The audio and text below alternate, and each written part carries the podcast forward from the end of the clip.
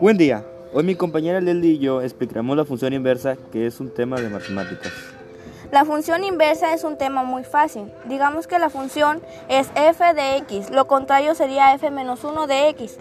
Como por ejemplo la suma de la función inversa de la resta para la multiplicación y la división. Para los grados Fahrenheit la función inversa son los grados centígrados. Ok, primero te explicaré la, un ejemplo de, bueno, una fórmula en sí de cómo sacar f de x.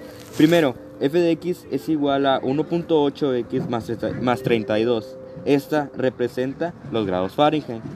Luego, f menos 1 de x es igual a x menos 32 sobre 1.8. Esta representa grados centígrados. Te podrás cuenta que 1.8x está multiplicando, lo contrario es la división que pasa x menos 32 entre 1.8 y como está sumando 32 se pasa restando.